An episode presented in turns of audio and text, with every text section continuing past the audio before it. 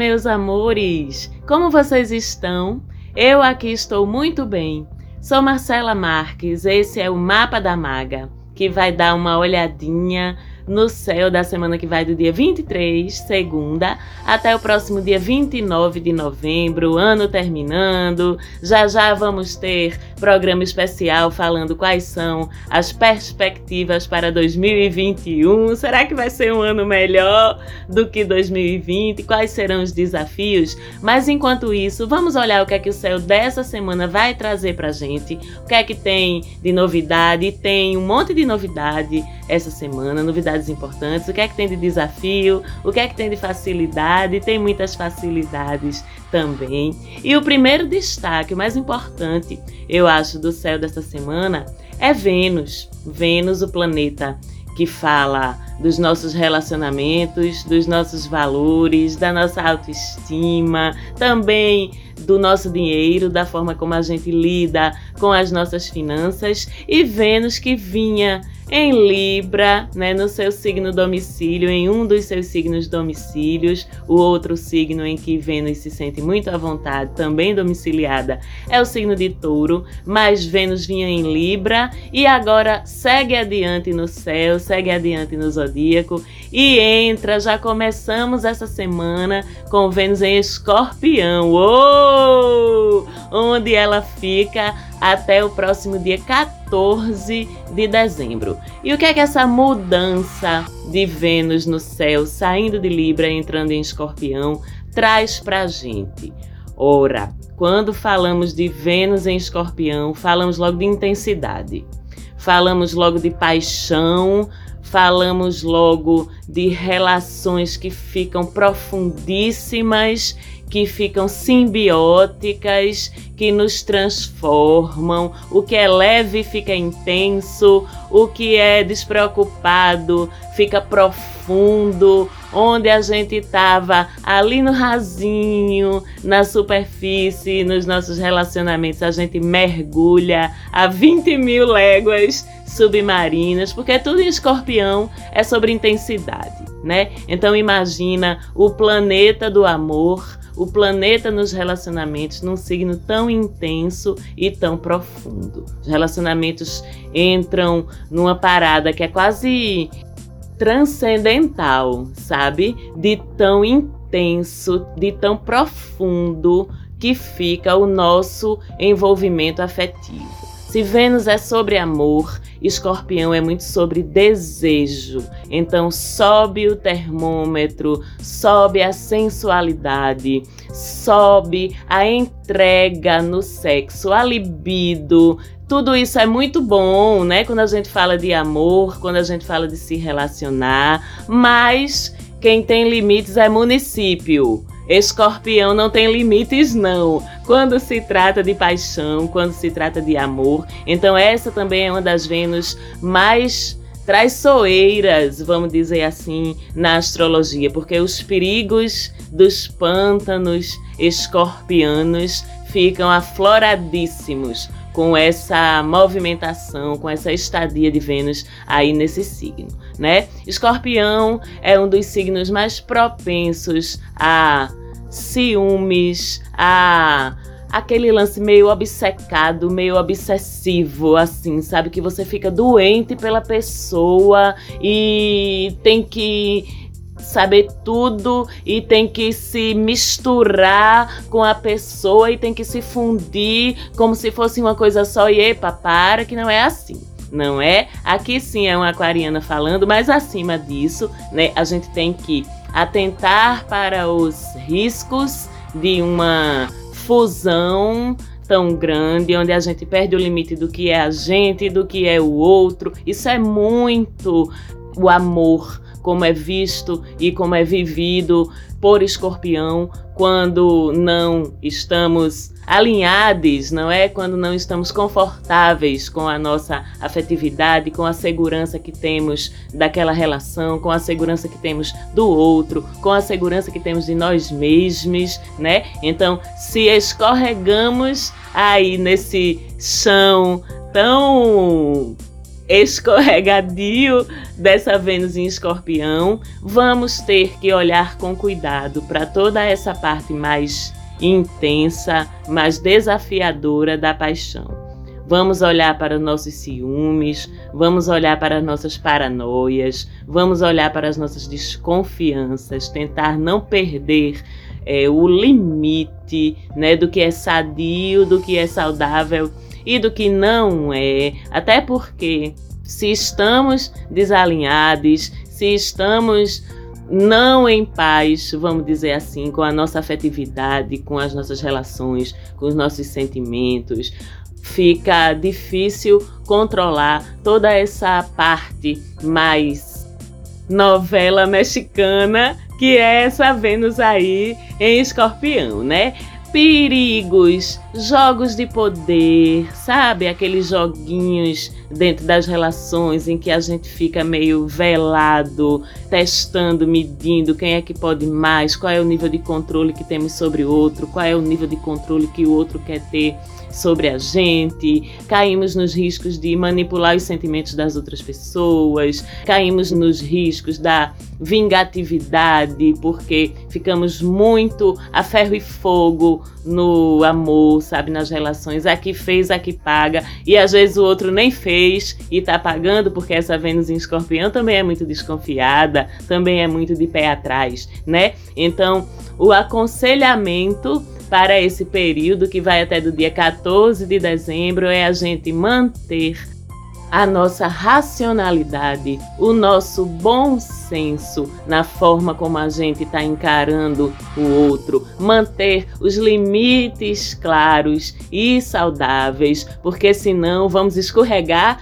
feio aí nesse período tão intenso. É importante dizer também que quando Vênus entra em Escorpião, ela vai formar essa semana uma oposição, ou melhor, duas oposições também bem complicadinhas aí, com nada mais, nada menos do que Urano e Lilith. Então pensa aí, Vênus em Escorpião, já atiçadíssima, né?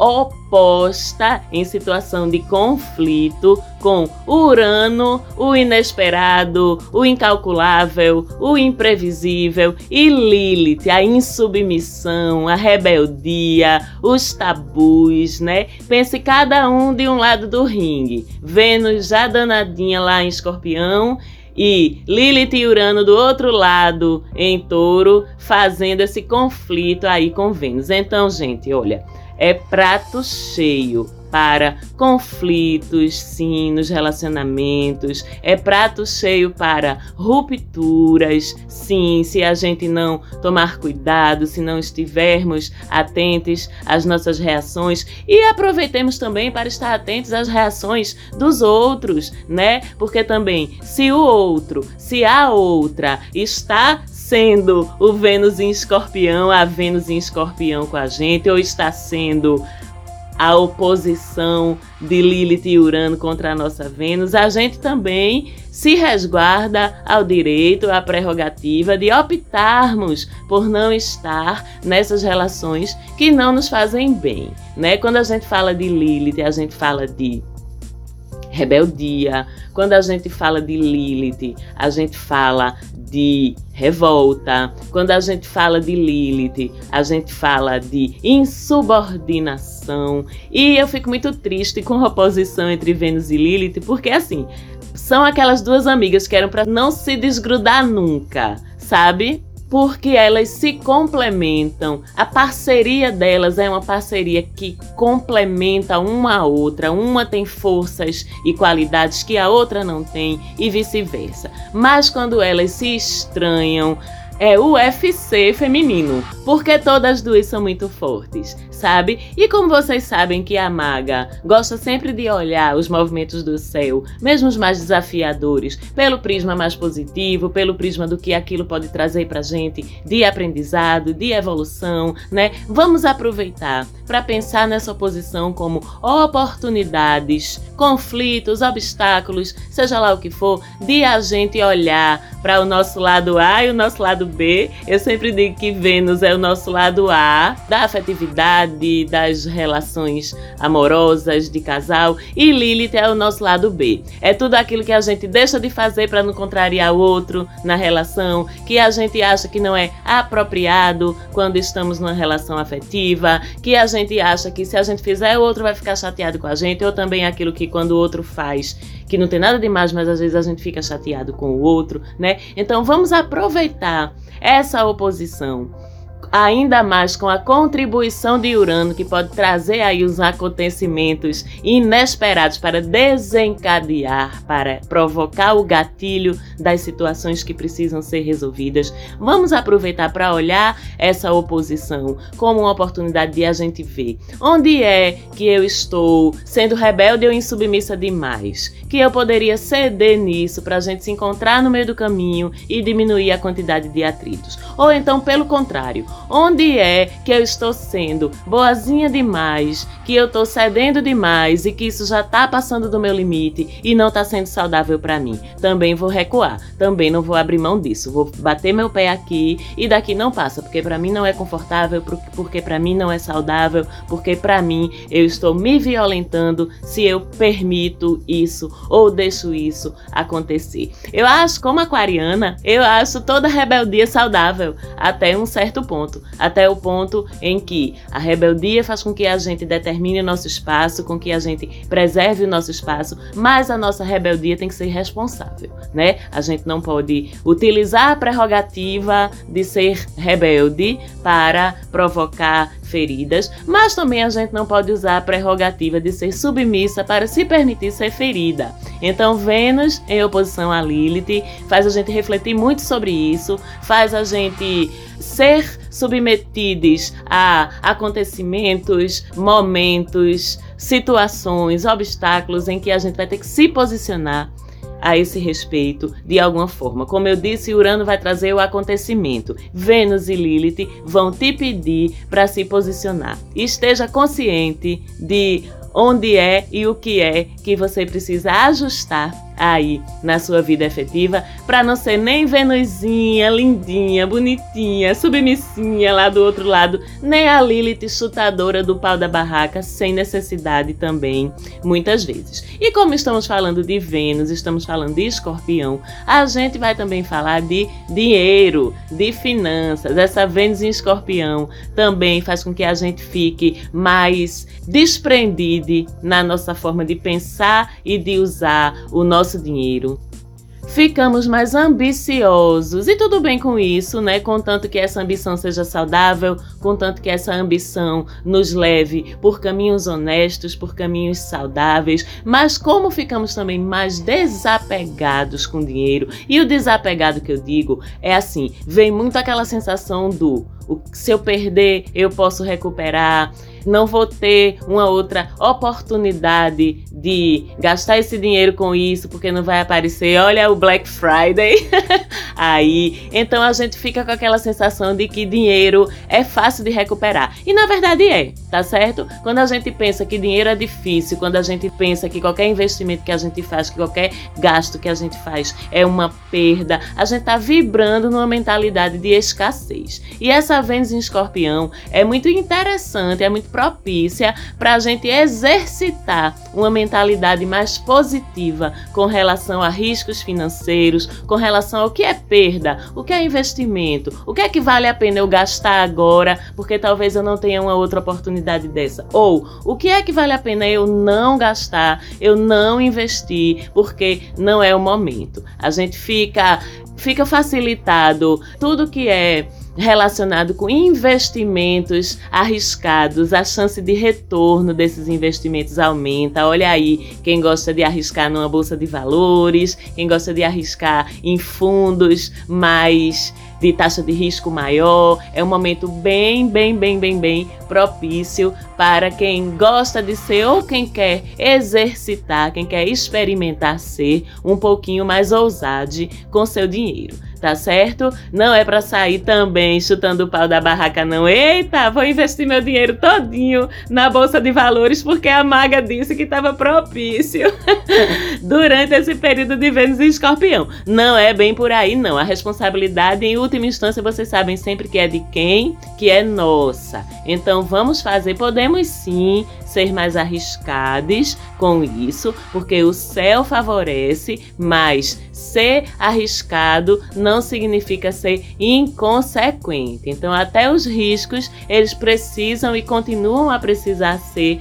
planejados. Mas vamos, quem se interessa aí por esse mercado financeiro, fica favorecido sim por esse período.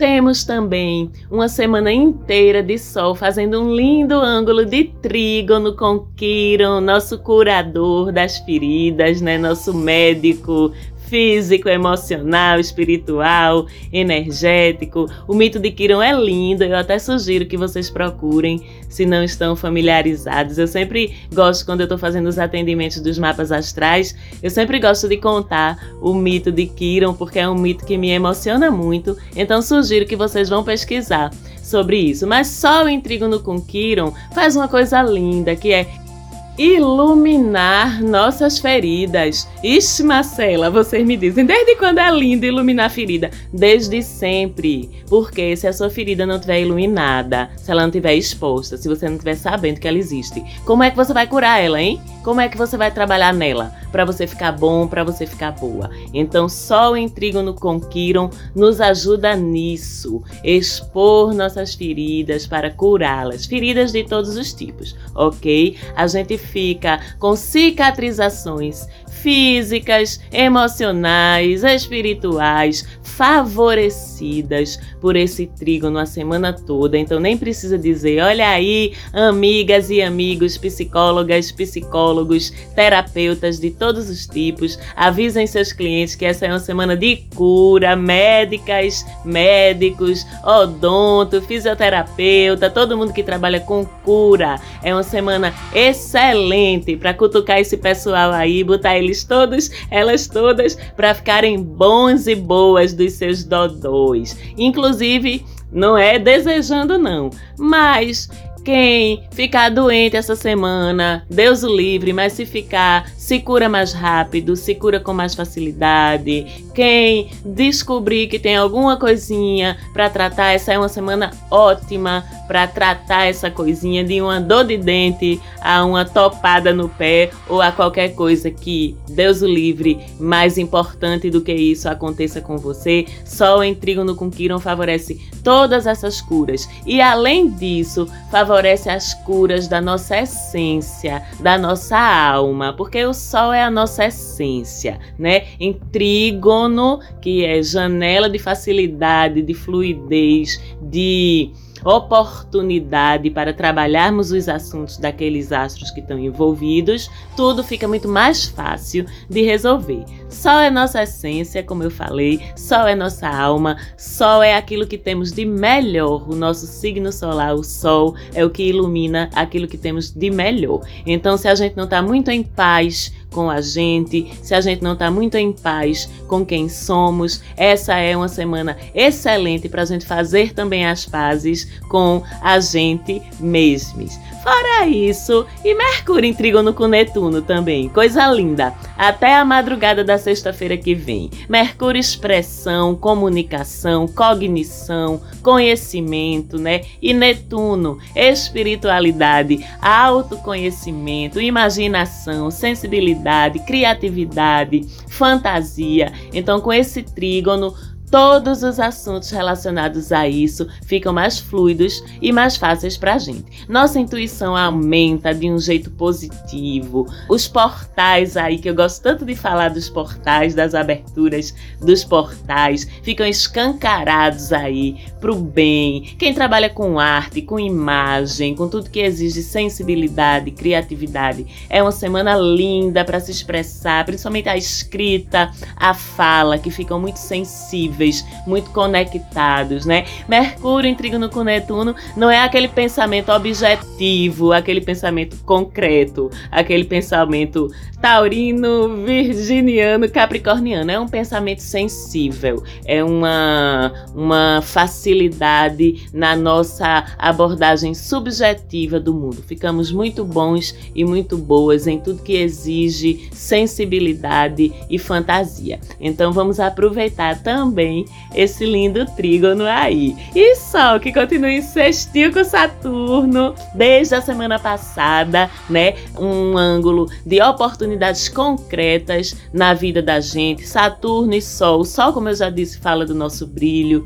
Saturno fala das nossas relações com poder, autoridade, hierarquia, deveres, responsabilidades, comprometimento, tarefas, trabalho, né? Tudo que tem a ver com essa parte das realizações mais concretas, das conquistas mais materiais. E com Sol insistiu com Saturno, se abrem essas oportunidades de reconhecimento pelo quanto somos bons ou boas naquilo que fazemos, se abrem facilidades para bons desdobramentos, boas soluções de todas as coisas na nossa vida que envolvem uma autoridade externa a nós, que envolve justiça, que envolve chefe, que envolve liderança. Eles estão mais generosos esta semana e já estava rolando isso desde a semana passada. Eles estão mais generosos, mais dispostos a nos ouvir, a nos entender, a nos dar os méritos das coisas de forma justa e correta. E como Mercúrio também faz sextil com Júpiter, Saturno e Plutão, a gente tem de um lado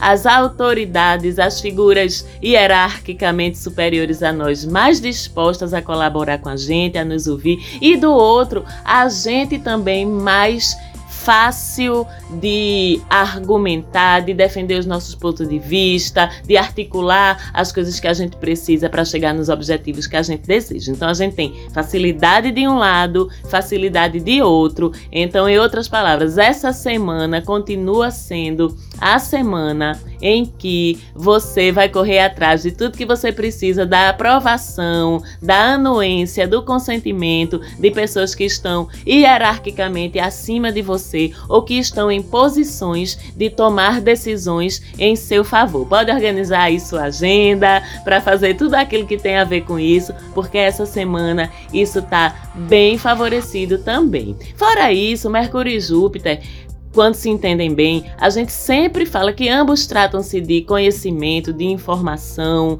de circular, de deslocamento. Então, quando eles estão se entendendo, abre-se aí uma janela de facilidade de absorção de conhecimento. Então, tudo que tiver a ver com estudos fica super favorecido essa semana, principalmente línguas, filosofia, direito, justiça, fé, crenças, religiões também. Esse favorece que a gente se aprofunde nesses estudos e absorva o conhecimento de uma forma muito mais prática, muito mais fácil. Os deslocamentos, quem tiver que viajar, quem tiver que se deslocar para algum lugar mais longe, é, seja de carro, de avião, de qualquer outro meio, apesar de ainda estarmos em Covid, tá? Então não fique inventando passeio sem necessidade. Mas se você precisar, essa semana os deslocamentos, as viagens também estão bem favorecidos por esse sextil aí de Mercúrio com Júpiter, que se forma mais concretamente, mais firmemente, mais exatamente a partir de quinta-feira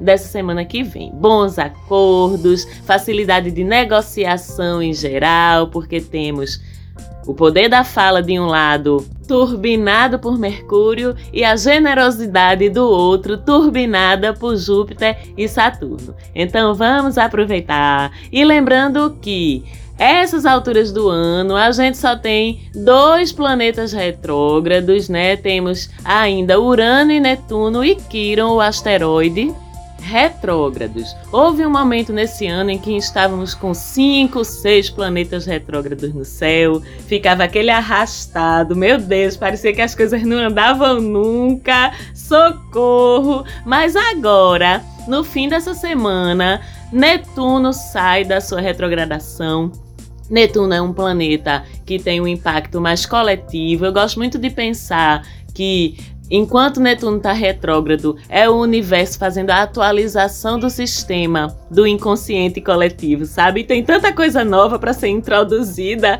aí nesse inconsciente coletivo da gente, né, do planeta Terra. É pandemia, é Covid, é novas formas de trabalhar, é novas formas de produzir, novas formas de valorar as nossas competências, as nossas qualidades, novas formas de nos relacionarmos afetivamente, amorosamente, à distância, sem a proximidade física. Tem muita atualização do sistema, do inconsciente coletivo para ser feita, né? E isso foi feito durante essa retrogradação de Netuno. Agora, no dia 28, próximo, no sábado que vem, ele volta a andar para frente. Esse sistema já recebeu seu upgrade, nosso inconsciente coletivo já está na sua nova versão, né? Vamos dizer assim, versão atualizada 2020.2021, né? Inclusive tive muitos relatos de vocês, de clientes meus mesmo, de sonhos profundíssimos, estranhíssimos, lucidíssimos durante esse período de retrogradação de Netuno, porque é o nosso inconsciente, né? Nosso eu aí superior processando todas as mudanças que aconteceram na vida de todos nós ao longo desse 2020, que foi quase todo de pandemia e de todos os seus desdobramentos, né? Agora Netuno volta a andar para frente. É hora de mais uma vez a gente olhar para frente também nos novos conceitos, né? Nos novos parâmetros que foram introduzidos aí no nosso inconsciente, no nosso espírito, na nossa alma e começar a usar esse upgrade na nossa vida. Foram descobertos novos valores espirituais, novas formas de autoconhecimento, de trabalhar o autoconhecimento dentro da gente, até pelo isolamento mesmo, né? Isso passou a ser quase uma necessidade. E agora vamos embora, que ainda falta Urano. Urano ainda segue retrógrado até 2021, mas já é um grande alívio no céu. E pra gente terminar, vamos falar da mãezinha Lua, como é que ela vai se comportar essa semana?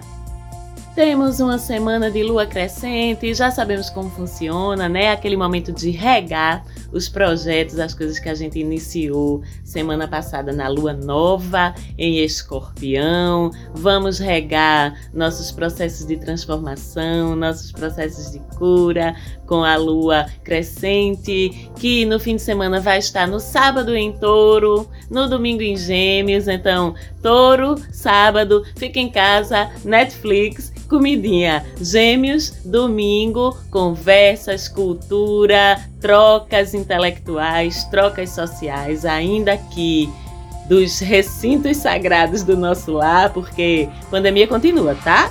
Quarentena continua, tá? Vamos deixar de tapar o sol com a peneira, que não é hora de a gente achar que isso aí já se acabou, não. Vai acabar, tá perto. Mas no momento ainda não podemos relaxar. E pra gente encerrar nossa análise dessa semana, eu vou deixar vocês com uma linda palavrinha sobre a qual falaremos semana que vem, que é eclipse no próximo dia 30. Então vamos nos preparando. No programa da semana que vem eu vou falar mais sobre isso. Ao longo dessa semana, lá no nosso Instagram, arroba Mapa da Maga, já vou jogar umas ideias lá para vocês irem se preparando. E eu gostaria de agradecer mais uma vez a Falante Áudio. Um beijinho. Muito obrigada pelo apoio na produção do programa. Quem ainda não segue, segue a gente lá no Instagram, que tem muita coisa legal acontecendo ao longo da semana por lá, arroba Mapa da Maga. Eu espero que vocês fiquem com Deus, tenham uma semana abençoada e até o programa da semana que vem. Beijão!